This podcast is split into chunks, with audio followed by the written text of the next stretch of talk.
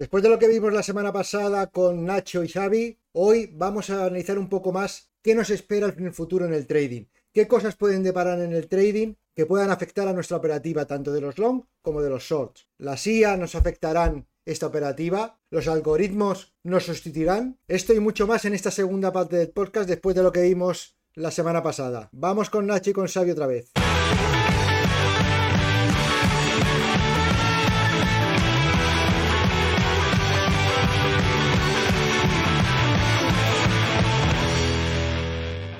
Me gustaría, me gustaría puntuar un, tema aquí y es que hay mucha gente que piensa que esto es o blanco o negro.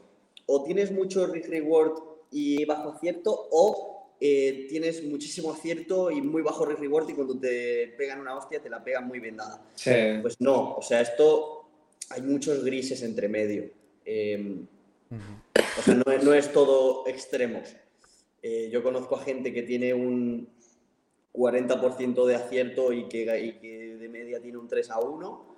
Y también conozco a gente que tiene un 90% de acierto y que cuando palma, palma la vida. Y, pero también conozco a gente, y yo, por ejemplo, eh, que, ganamos un 55% de las veces, perdemos un, eh, de esto y ganamos poquito más de lo que perdemos cuando ganamos. Entonces tenemos como el reward de nuestro lado y el win rate de nuestro lado. Eh, o que mm, varía un poquito, o sea, depende de cada uno. Esto. Al, final tienes que adaptarlo a tu personalidad. Hagas lo que hagas, vas a tener que adaptarlo y aprendas de quien aprendas. Porque nunca vas. o sea, yo siempre lo he dicho, yo mi primer año lo que hacía era copiar a Xavi y, lo que hacía era perder consistentemente. Cuando empecé, cuando empecé a analizar y adaptar la operativa de Xavi a, a mí y a centrarme en las cosas que a mí me gustaban, que ahora ya coinciden con Xavi a lo mejor en un 20-30%, cuando empecé a hacer esa adaptación es cuando empecé a ganar. O sea, y es lo que, pensamos que mucha gente entra en estos en este mundo intentando copiar, intentando buscar, dime la operación. No, al final tienes que aprender un proceso, meterlo todo en la licuadora, en el Thermomix, moverlo y entonces sale algo eh, que lo adaptas a ti, más o menos.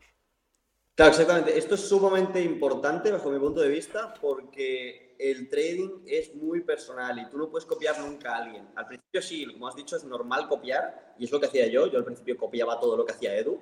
Em, pero ahora, por ejemplo, mira, el otro día, no recuerdo qué acción, pero recuerdo una acción en la que yo estaba short y Edu estaba long.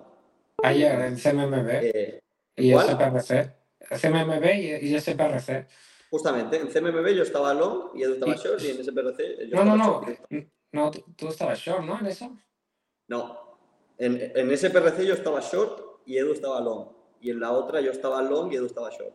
Ah, he pensado que estaba short también en, CMMB. ¿Esto quiere decir que uno es mejor trader que otro? No. no. Esto quiere decir que cada uno tiene su ventaja conocida y que cada uno ejecuta como se siente cómodo. Y lo que hace ganador un trader no es el tener razón, sino es la gestión de riesgo y de, probabilidades que uno tenga. Eh, tú puedes, eh, como yo, ganar un 55% de las veces, perder otro 45% em, y ganar ligeramente más cuando ganas y, seguir, y, ser un trader ganador. Y luego tienes a Edu que gana un 85% de las veces y, gana pues un 1 a 1. Y luego tienes a, eh, a Pamies que igual te gana un 45% de las veces y te gana un 3 a 1. Entonces cada uno eh, como que tiene que encontrar su, su salsa y, potenciarla. Pero no hay ni mejores ni peores. Eh, simplemente hay, mientras haya Edge, un trader es bueno. y, como dices, es mejor no copiar, al principio sí, pero poco a poco ir conociéndote a ti mismo y, ver lo que a ti se te da mejor. Eh, y a veces, aunque porque hay o tu mm, mentor esté haciendo, no está haciendo lo que tú estás haciendo, no significa que esto esté mal. Y es algo que obviamente es falta de confianza de que tiene a uno mismo, eh, con lo que si está en cuanto a conocimiento, ¿no? De, ostras, porque yo estoy tomando este trade que lo veo bueno y alguien que sabe más que yo no lo está tomando, ¿qué, me estoy perdiendo, no? Eso es falta, falta de confianza a veces de, de uno mismo Pero, pero bueno, de, eso también se aprende. Si fallas, pues vas a aprender de ello. Y es algo que, como tú dijiste, Saúl, entiendo que es, es algo que has tenido que, que, decidir, ¿no? decir, bueno, pues voy a centrarme en mí y voy a aprender sobre mis errores en base a ciertas decisiones que tome. Y algo parecido me está pasando esta, estos últimos días con, bueno, ahora no tanto, pero sí al principio cuando, cuando empecé con Edu, que al ver también la pantalla suya, pues quería imitarle y, y claro, la operativa de Edu es muy rápida a veces y no, no puedes seguirle. O sea, puedes copiar su idea o como dice Xavi, los procedimientos lógicos que él tiene, pero no su operativa. Porque si no, siempre vas a ir tarde, siempre, siempre. Y al final le vas a dar dinero a él, porque siempre te va a estar dando contrapartida. Oye, y una pregunta, ya os he hecho casi todas las preguntas que tenía, porque en, el, en el, Discord de la bolsa puse que, que, veníais, bueno, no dije vuestros nombres, pero venían dos y me pusieron varias preguntas, ya he hecho casi todas, me queda solamente una, para no alargar mucho esto más, que tenemos que, preparar el pre-market y preparar eh, y comer. Eh, una pregunta que queda por aquí es, ¿stop automáticos o manuales? ¿Cómo gestionáis vuestras posiciones? Antes de responderte esta pregunta, Saúl, déjame puntualizar otra cosilla que tenía en la cabeza que, tengo que decir, yo creo que, es chula. Y es que, referente al tema de, que cada uno tiene que encontrar su, su punto en el mercado, creo que una manera espectacular de hacerlo y la manera que más me ha ayudado a mí es la de los tags. Eh, ahora, hoy en día, existen herramientas como TraderBue eh, que te permiten subir tus estadísticas y analizar tus trades. Y hay un apartado ahí en TraderBue que se llama los, tags y tú puedes etiquetar tus, tus, operaciones. Entonces, si tú tienes un sistema de, etiquetaje de operaciones bueno y preciso, eh, tú con eso rápidamente puedes empezar a observar patrones. Si empiezas a observar que en ciertos en ciertas configuraciones o eh, stocks con ciertas características, pues fallas más, pues igual dices, vale, ¿qué pasa cuando hago esto, esto y esto? La curva es así, lo dejas de hacer, punto. Eh, o ¿qué pasa cuando hago esto, esto y esto y la curva es así? Pues lo hago y más fuerte. Entonces, a mí esto es algo que me ha ayudado mucho a, primero, a encontrarme como trader, a saber quién soy, qué, qué se me da bien y qué me gusta y segundo, a adaptarme cuando las cosas no van muy bien. Por ejemplo, eh, cuando estoy haciendo... Mm, mira, el mes pasado, el mes pasado tuve una racha muy mala y gracias a los tags fue que pude salir adelante, porque me di cuenta específicamente en qué estaba fallando y qué me estaba saliendo mal. Y fue tan sencillo como dejar de hacer eso y hacer más lo que, lo que me estaba saliendo bien. Entonces, eh, para todos los traders que nos estén escuchando, eh, el tema de, etiquetar tu operativa. Un diario, hacer un hacerte importante un diario de trading donde cuanto más información, como me decía Jordi, cuanto más información metas, mejor. tax, que si la acción ha tenido volumen, que si la acción ha tenido noticia, que toda la información que puedas meterle a ese diario de trading te va a ayudar muchísimo eh, en el futuro, pero muchísimo. Claro, porque estás, estás operando patrones y si tú etiquetas los patrones, pues vas a ver patrones en los patrones. Entonces, es súper poderoso para, para, evolucionar como trader. Correcto. Así que nada, perdona por... Perdona no, que va, que va, que va. Eh, esto, y, no, simplemente responderme esa pregunta que me queda por aquí para que luego no me digan que, que no he hecho todas las preguntas que, que me habían puesto. ¿Stop automáticos? automáticos o manuales? ¿Qué es lo que preferís a la hora de operar?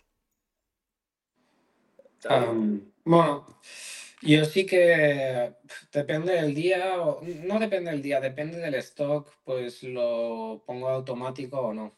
Depende de la peligrosidad que, le veo. Normalmente en el short, en el short lo, lo suelo cerrar antes yo manualmente de que me llegue el stock al, stop, perdón. No toda la posición, pero sí reduzco mucho porque muchas veces son niveles de break, con lo cual ya sé que aunque tenga el stop automático, si tengo el stop en 10 me saltarán 20, 25, pues ya me anticipo, depende como un poco, uh, si lo veo mal. Y, y, si me tiene que sacar el, el, automático, que lo puedo tener, pero, pero ya me quedarán pocas acciones. Eh, y en el long sí que normalmente es manual el stop, porque es menos probable que, que se te desplome demasiado rápido. ¿Tú, eh, tú Nacho, lo mismo? Eh, sí, una vez más, aquí la respuesta es depende. Em, en mi caso, cuando, cuando estoy reciclando acciones, eh, me gusta tener un stop manual porque me permite ser más reactivo. Quizás un stop automático, pues mm, me haga salir un poquito más tarde de lo que quería salir. entonces, siendo manualmente, pues yo trabajo con, hotkeys, no sé si lo sabes, tengo un aparatito que se llama Stream Deck, que ahí pues configuro todas las hotkeys y todo lo que hago, por lo tanto es un golpe de tecla muy rápido eh, y a mí pues me, cuando estoy reciclando y ahí metido ahí en, todo el, en todo el lío, pues se me hace más fácil y más rápido. Eh, y soy, por suerte, eh, soy bastante disciplinado con eso, así que no tengo ningún problema con que sea con que sea algo manual. Porque Yo creo que el, tema de automático el manual es más, quizás al principio, cuando estás empezando, es bueno lo del automático, ponerte el stop, por, simplemente por el hecho de obligarte a. Porque muchas veces cuando empiezas es, vamos a esperar un poquito más, o la típica martingala, voy a incrementar aquí a ver si rebote y recupero. Eh, que todos alguna vez, a mí, a mí me ha pasado, alguna vez al principio, de decir, de, decir, yo tenía mentalmente el stop aquí, pero, joder, mm, por, por, dos céntimos más, venga, vamos a esperar a ver si, que parece ser que, le está, que me ha roto el stop, pero no tira para abajo. Y luego te hace, pum, el flux para abajo y, y, te cagas en todo. Nada, al final te das tiempo de que, de que eso no vale la pena y que tienes que salir o salir.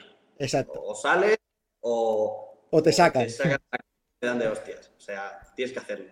Entonces, para mí es lo que te digo, depende. En situaciones de reciclaje y cuando estoy más activo, pues me gusta hacerlo manual. Y luego, pues, si tengo una posición que aguanto todo el día em, y que, por ejemplo, un short que, que, hago en el open y, lo quiero cubrir cercano al close, pues no voy a estar ahí todo el día vigilándola. Eh, voy a poner un stop y quizás voy a salir a caminar un rato o me voy a ocupar de otras acciones de mientras eh, o voy a hacer otras cosas, pero no, no, quiero estar en algo tan pasivo, tan atento. Entonces ahí pues pongo un stop.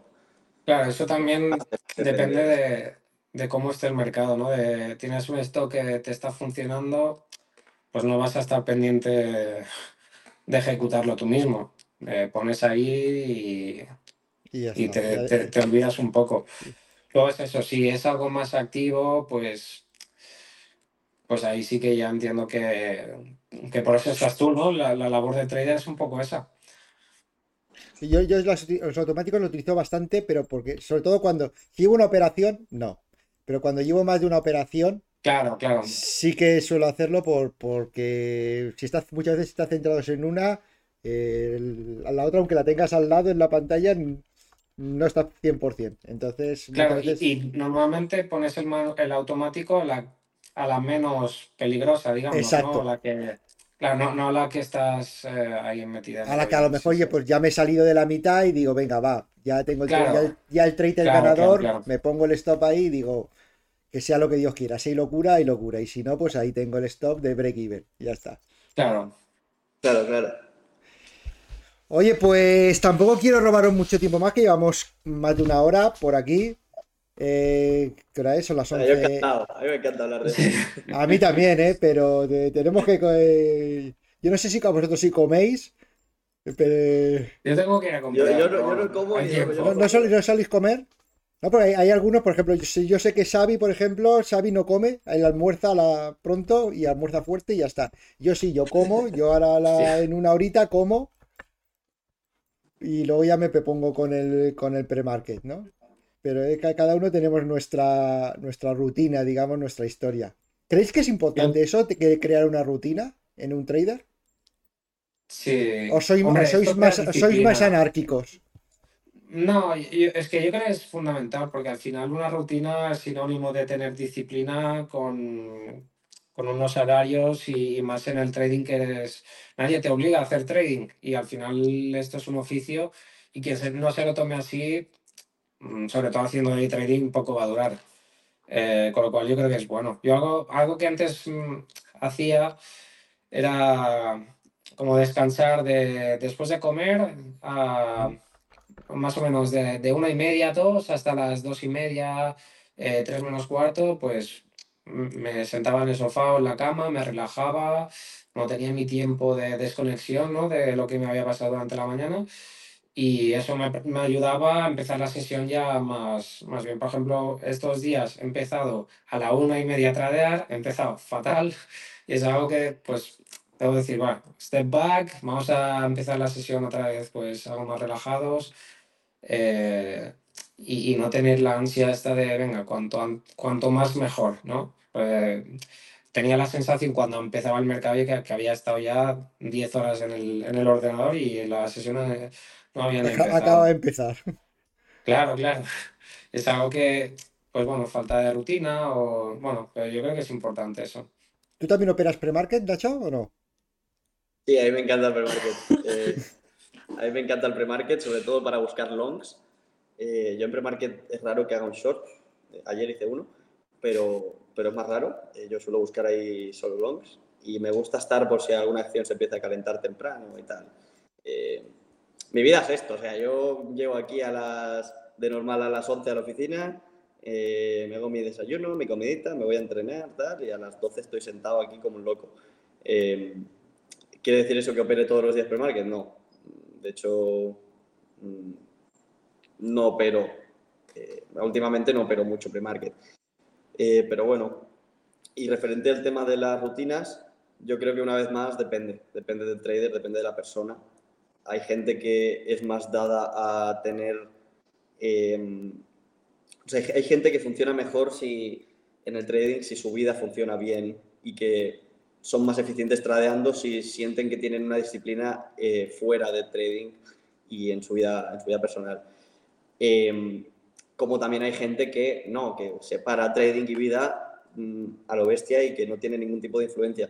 depende, cada uno es, cada uno es un mundo y en mi caso sí que me ayuda el tener una cierta disciplina en mi vida, a mí me ayuda a entrenar, a mí me ayuda a cuidarme. Em, a mí estas cosas sí me van bien, pero tampoco diría que es algo... Mm, Obligado. Eh, Edu me va a matar por esto, porque Edu es súper fan de estas cosas. Sí, sí, sí. Eh, por, eso, por, eso, lo he preguntado. Yo no diría que es lo más importante del trading. lo más importante del trading es eh, los patrones que tú operes, cómo los operes, cómo te analizas, cómo analizas tu data, cómo analizas la data del mercado, bla, bla, bla. Y luego, pues el resto es, es simplemente para funcionar mejor como humano, como ser humano que sí que hay alguna gente que le va a afectar más o gente, gente que le va a afectar menos el, tema de las rutinas y tal, pero es que depende de cada uno. Bueno, pero la rutina de, no sé, cada día empezar a tradear a la, o estar delante del ordenador a las 3. sí, eso, claro. eso por descontado, yo creo. O sea, al, final ponerte un horario. Claro. Sí, los que hacemos esto de manera profesional y los, que lo hacemos de manera seria, eh, nos lo tomamos así. O sea, eso ya lo, veo por descontado. Tenemos nuestro trabajamos, eh, en medio de la sesión pues tenemos que estar atentos y bla, bla, bla. Esto de tradear desde la piscina con el PC, con el portátil, con un par de días a, los lados.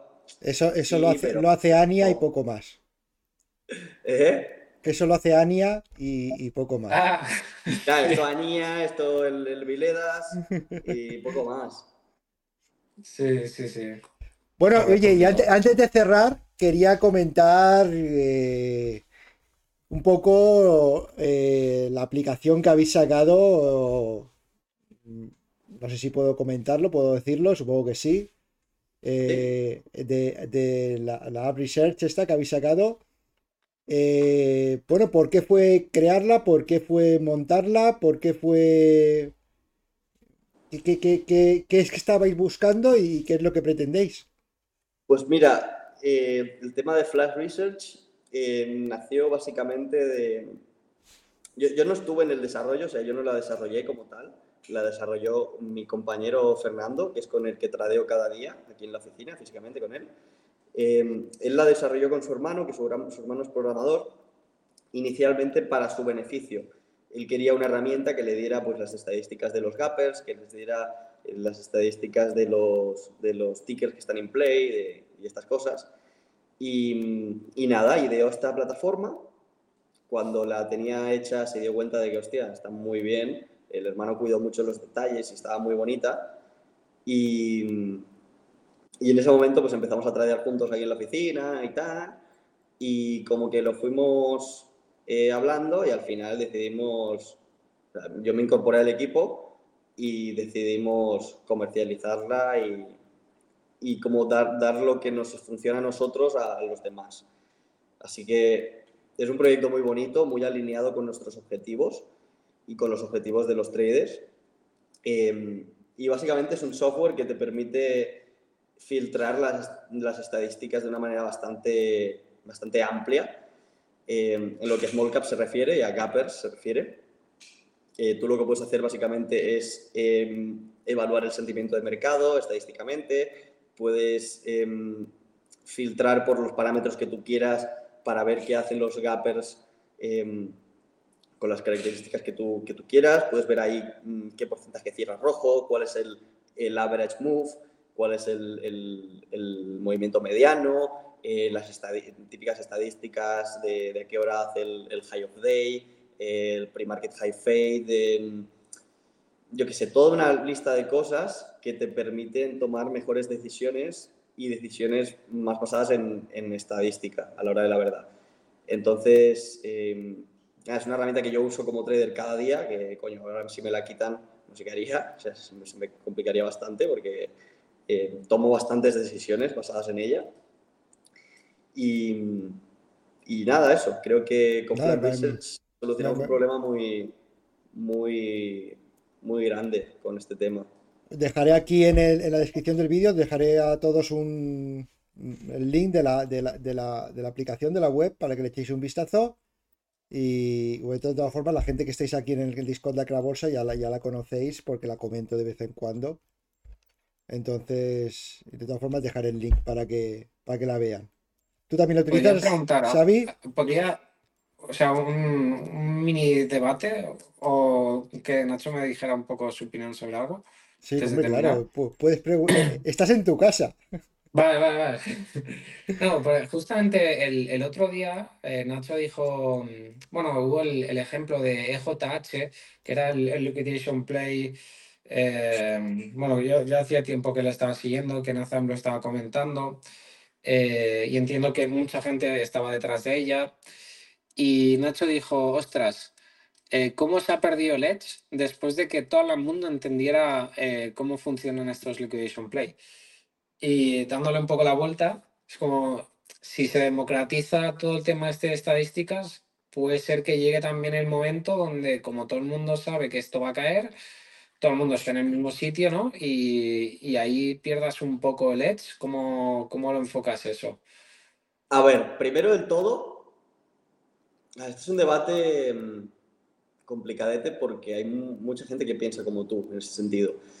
¿Qué pasa? Yo no veo que, que sea un gran problema. ¿Por qué? Primero porque la gente como tal, por mucho que tú le des la información, o sea, todo el mundo sabe que estas acciones el 90% tienden a cero y que se acaban destruyendo. Todo el mundo lo sabe. Eh, pero eso no significa que, o sea, no, no, quiere decir que todo el mundo gana dinero eh, sabiendo eso. Claro, claro.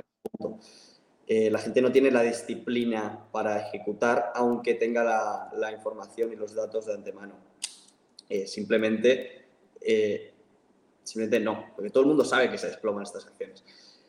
Eh, luego, otra cosa es que la ventaja no es una ventaja random, o sea, no, no es algo que pasa porque sí. O sea, las acciones estas se acaban desplomando porque son empresas que tienen que que tienen que conseguir financiación y la financiación la consiguen a través de métodos dilutivos y que, y que hay, hay, hay un motivo fundamental sí, sólido sí, detrás de todo esto. Por lo tanto, mmm, quizás sí que cambia igual un poquito el comportamiento, igual hay un poco más de fake outs, igual hay un poquito más de, de ruido, quizás sí, pero el edge al fin y al cabo sigue ahí.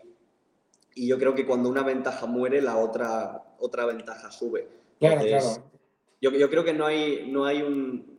yo creo que no hay de qué preocuparse con este, con este tema, aunque hay gente que piense lo contrario. Simplemente por eso, porque primero la gente no, aunque sepa las cosas, no las ejecuta bien, eh, la gran mayoría, pues la gran mayoría de traders pierde. Y segundo, porque, porque hay razones fundamentales y, y demás que, que meras estadísticas. No, totalmente. De hecho, también son acciones que mueven mucho volumen y aunque haya mucho, mucho, mucho retail, obviamente afecta, pero, joder, tampoco... Aparte, es, un poco utópico pensar que todos los traders... Claro, claro, claro, claro. Nuestra, nuestra plataforma que... Ah, pero... pero, no, era un poco para añadir un poco de salseta. No, no, pero aparte, y, y, añadiendo a lo que. O sea, y, creo que, aunque no es lo mismo, pero eh, tiene, tiene su similitud. Yo, por ejemplo, esto pasa en, eh, no solamente en las small cap, pasa en, las big cap y en todas. O sea, al final tú, tú sabes que la bolsa a largo plazo es alcista, porque la economía es alcista y, ya está. A largo plazo, a, a, más de 10 años, más de 20 años, va a ser alcista. Todo el mundo lo sabe. Sin embargo, la gente pierde consistentemente en bolsa por los momentos de entrada y salida o por la, la ejecución de sus inversiones, ¿no? Yo me acuerdo que... A la gente se emociona. Exacto, yo, yo en mi tesis doctoral lo que hice fue estudiar la evolución de, los, de la rentabilidad de los fondos de, inversión españoles de renta variable comparándolo con la rentabilidad que habían obtenido los partícipes de los fondos de inversión. Y durante el periodo de estudio me salía que en los fondos habían conseguido a lo mejor un 9, un 10% anual, ¿vale? mientras que los partícipes habían conseguido un 1,5. ¿Cómo te lo comes? Pues la mala ejecución que hacen. Por lo mismo que, y la información está ahí, por lo mismo que, en las small caps. por mucho que le des la información, la diferente ejecución que vamos a hacer todos, eh, no creo que vaya a ocasionar que, deje de, de, funcionar o que deje de servir esa información. O sea, no, va a, seguir estando ahí y la operativa que vamos a hacer cada uno va a estar... Es verdad que yo, por ejemplo, al hilo de lo que comentas de esta aplicación de Flash Research, yo lo utilizo mucho para, por ejemplo, para buscar el lado contrario. O sea, yo, por ejemplo, ayer, ayer ¿cuál era? Eh, CMMB o, no sé cuál era. De, creo que CMMB creo que tenía un 100% de, de, de, veces, o un 80, un 90% de veces que, cae, que siempre caía, ¿no? ¿vale? O no me acuerdo cuál era. Entonces, cuando yo veo que cuando una cuando veo que una acción tiene un 80, 90, 100% de veces que cae, ¿vale? Lo que hago es le busco lo contrario, es decir, si durante el día veo que sigue que está ahí aguantando la vigua, que no termina de caer, mi, razonamiento me lleva a pensar, muchos están pensando que va a caer porque siempre cae. Entonces va a haber mucho short. Entonces, como esto tire para arriba un poquito, los shorts se van a poner nerviosos, se van a salir y el squeeze puede ser importante. O sea, busco la información al, contrario, digamos, ¿no? Digamos, o sea, cada uno vamos mirando la misma información, uno la buscará para, para el lado short y yo la, busco para el lado long, pero es la misma información. Es como una partida de póker que intentas estimar qué carta tiene el, el contrario. Tú ya sabes bueno, algunas cartas ya las intuyes porque sabes que eso, el 80% cierra roja, habrá mucho short, donde se pone incómodo el short. Pues ahí es donde le vas a buscar el, long. Claro, y también respecto al tema de, la erosión del edge, hay gente que va a salir con el ejemplo y con el argumento de, ok, en 2009 cuando el póker era tan, era, no era tan popular como ahora, eh, con la salida de ah. nuevas herramientas y bla, bla, bla, pues se perdió un poco la ventaja y se hizo más difícil. Y yo te digo, sí, vale, pero en una partida de póker tú estás hablando de que estás en una mesa con, no sé, 15 personas. Sí, sí. Y que en, una, en un mercado como el de small caps tú estás tradeando contra miles y miles y miles de personas. Entonces, un edge eh, tan pequeñito, o sea, una ventaja en algo tan pequeño, es más fácil que se erosione que una ventaja en algo tan grande y sobre todo en algo tan grande que tiene razones fundamentales detrás, que tiene muchísimos intereses detrás, que sí, que compañías que quieren recaudar dinero, etcétera, etcétera, etcétera. Em, no, no, es lo mismo compararlo con una partida de póker que es pequeña, es petit comité y la gente pues ya se conoce entre ellos, ya saben las, las jugarretas. Ahí sí, ahí obviamente la erosión de edge y el cambio de ventaja pues es más notorio. Em, pero en un mercado tan grande yo creo que no es comparable. No, no, no, para nada. O tiene que, no sé, o sea, o será como en 100 años, yo qué sé, con las IAS o yo qué sé. O sea, ahí al igual, obviamente los mercados cambian, pero no de un día para otro. Ahora, ahora que has sacado el tema de las IAS, ah, ¿crees, ¿crees que eso va a afectar nuestra operativa? ¿Estáis notando más robots o, no Yo no los, o sea, no sé cómo detectarlo, pero también pienso, es como, y tampoco soy experto y al igual digo un poco algo tontería, ¿eh? pero sé que una IA no puede ser mejor jugador de póker que otro, no sé, es un juego infinito esto de, teoría de juegos, nunca, nunca termina. Con lo cual, mm, no sé, eh, veo que, es difícil que nos...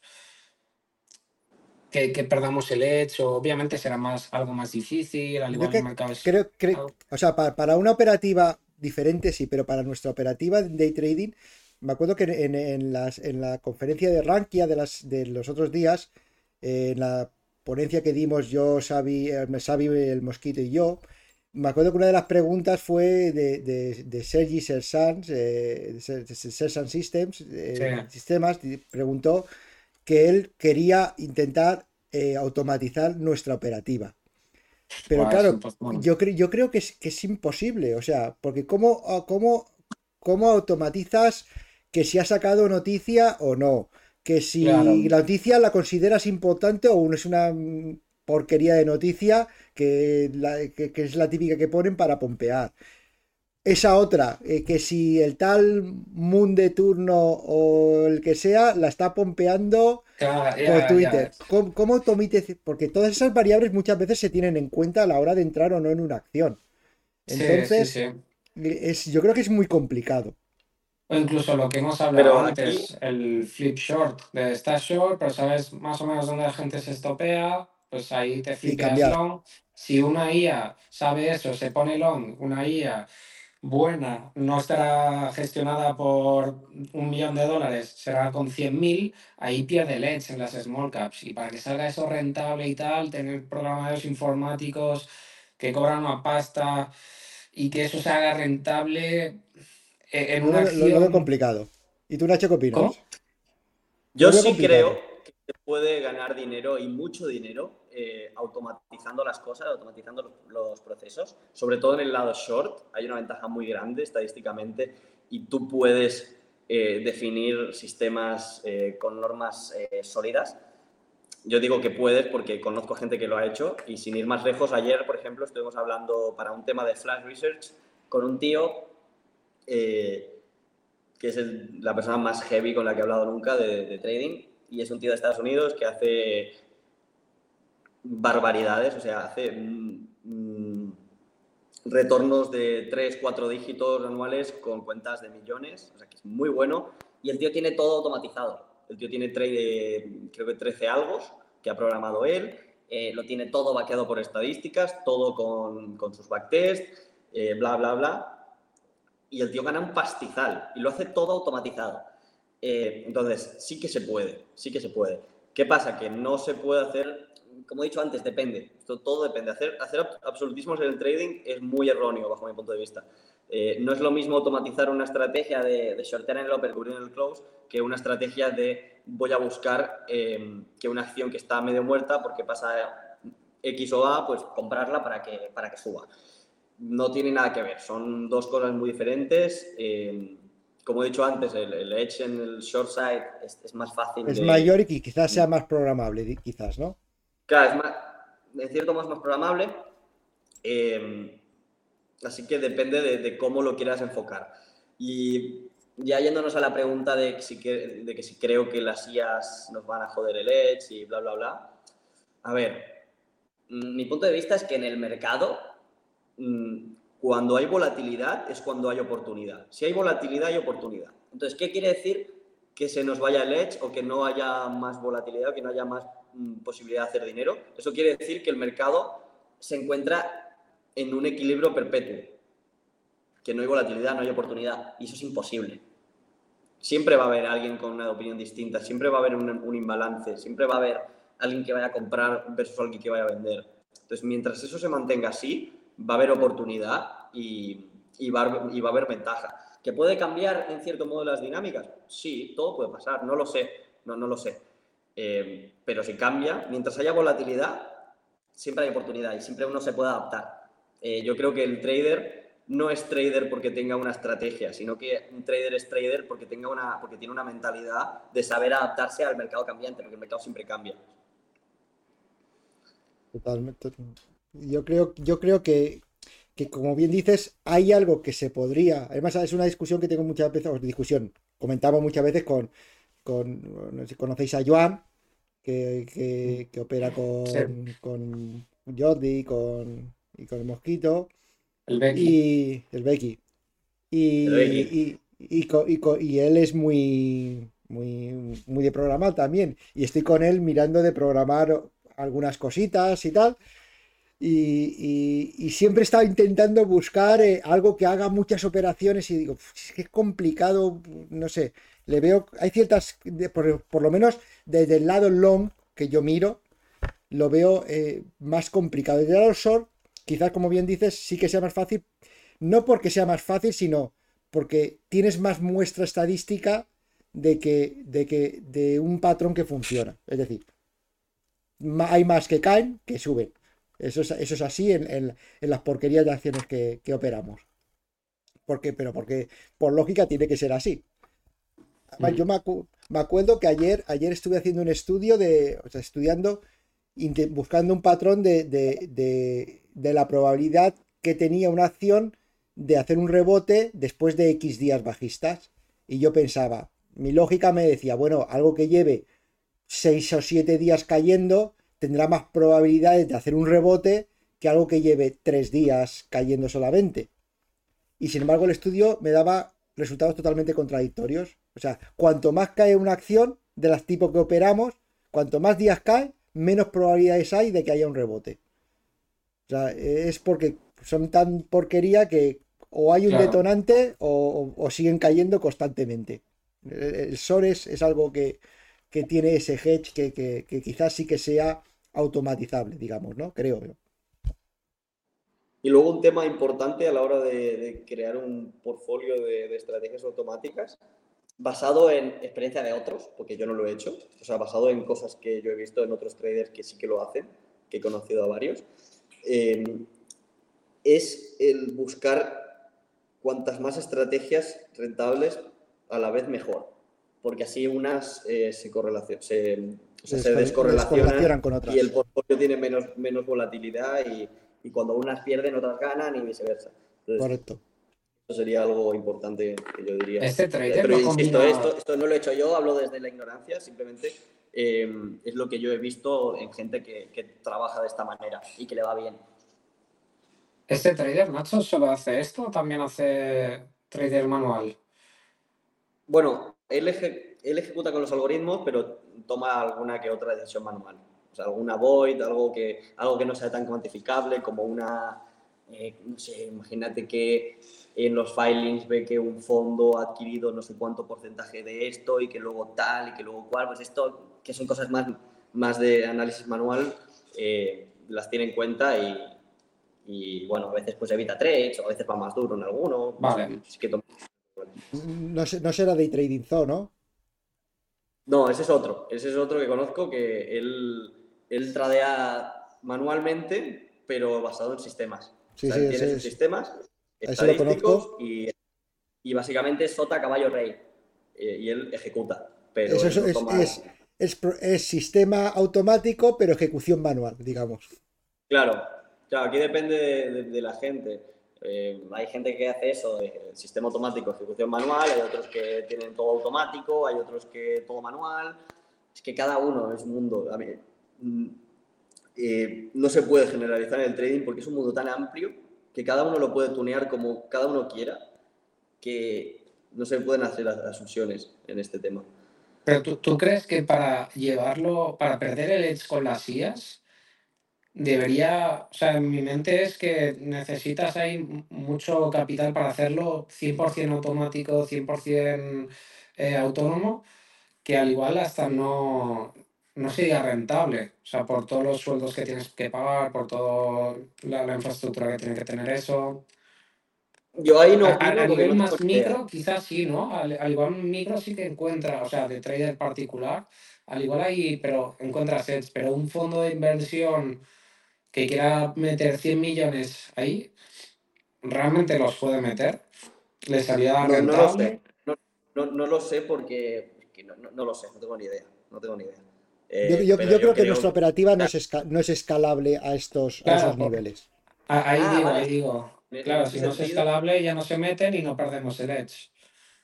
Yo creo que totalmente no, son, no, es escalable. O sea, tú no puedes operar en la, las porquerías de acciones que operamos con una cuenta de, de 100 millones o de, ni de 50, ni de... Es que no. Claro, o sea, por, eso digo.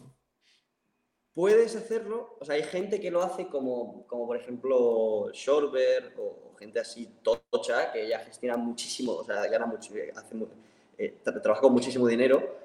No, me gusta decir gestiona porque me suena a fondo de inversión. Bueno, casi, casi, ¿eh? Ya.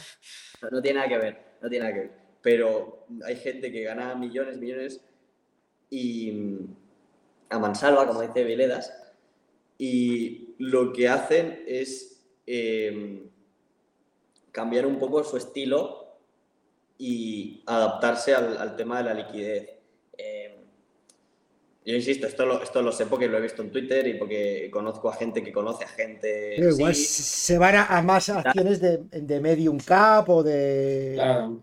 Sí, exacto. O sea, esta gente, cuando llegan a cierto punto, suelen evitar meterse en la mayoría de setups de, de small caps por el, por el riesgo de cola, por el riesgo de un evento extremo que pueda pasar que les pueda joder la carrera. Eh, imagínate que hay un squeeze como el de, como el de ILAC que hubo, em, o como el de HKD o, o, Kodak en su día, algo que te sube halt, sube halt y no te da tiempo a hacer nada. Tú imagínate llevar una posición ahí de, eh, de un millón de acciones. Es que no puedes, o sea, te comes los mocos, no puedes hacer nada, nada. Y destrozas en una operación lo que has conseguido en, en muchos años. Sí. Claro, entonces la, gente esta tiende a irse a mercados más líquidos o esperar solo ocasiones muy puntuales para meter esos tamaños tan monstruosos. Eh, pero sí, no, no, es escalable infinitamente el, el, tema en las small caps. Y, y, por eso los retornos son tan altos. Eh, si tú sabes trabajar bien, puedes tener retornos muy altos eh, y la gente ahí fuera te dirá, hostia, pero gana más que Warren Buffett y, tú le, vas a, tienes que decir que no, no tiene nada que ver. No tiene nada que ver porque Warren Buffett lo puede escalar esto a, miles de millones y nosotros no. Nosotros estamos capadísimos en ese sentido. Así que es un retorno muy agresivo, sí, pero hasta cierto punto. Luego, luego ya por, por Tienes que por, por meras posibilidades ya no puedes hacer esos retornos. No, incluso Warren Buffett en sus primeros años invertía más en empresas eh, más pequeñas Claro, invertía ahí y ahí es donde consiguió buenos retornos. Luego, los últimos años ha tenido buenos retornos, pero... Ya más en línea con el mercado, digamos, ¿no? Pero sí, sí, sí, más, algo mejor, ¿no? Creo, pero tampoco el doble. Que es lógico. Antes hacía dos, tres veces más que el mercado. Esto es lógico, hay que ir evolucionando. Mm. Oye, eh, al, final esto me, esto va a dar para, para dos podcasts, porque si no se me si, no puedo petar YouTube de lo largo que se nos está haciendo.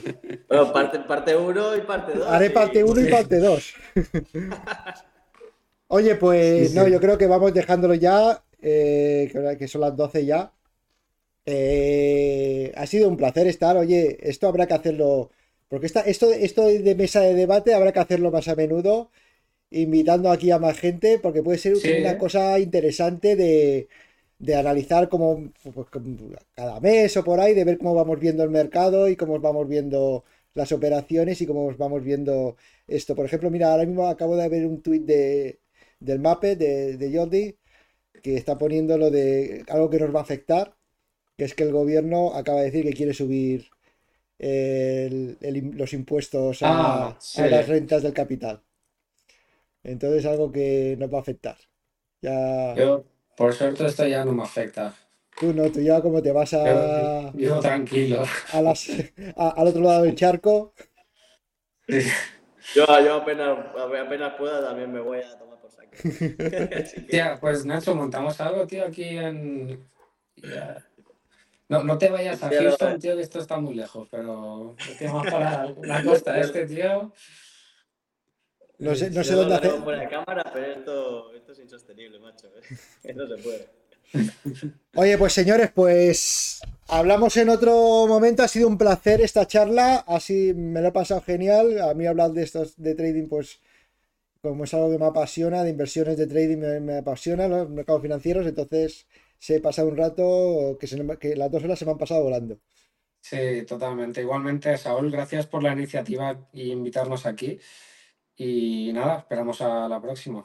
La siguiente ya os digo que estamos preparando montar algo físico. Ya, qué guapo, ya ves. Eso hay que darle caña al, mosquito, ¿eh? Una vez y que se le olvidó o qué?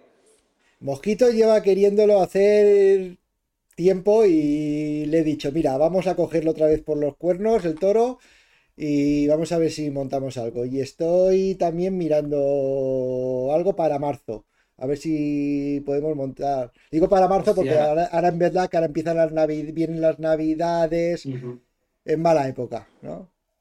Entonces mejor para marzo que hace buen tiempo. Ya empieza ya no hará mejor tiempo y, ver a ver si podemos montar algo que no van a ser solamente los americanos que montan el pedazo evento este de Traders for the Coast, que, la verdad es que se junta ahí la creen de la creen. Y nosotros ahí yendo a eventos de... donde, donde los day traders éramos los minoritarios. Sí, tío, tenemos que hacer un poco más de piña, tío, porque, joder, los, gestores estos nos, nos, eclipsan. Nos comen la tostada. Oye, pues nada, chavales. Eh, lo dicho, un placer, ¿eh? Que vaya bien la operativa hoy y vamos hablando. Venga, un abrazo. Venga, un saludo. Hasta luego. Saludos.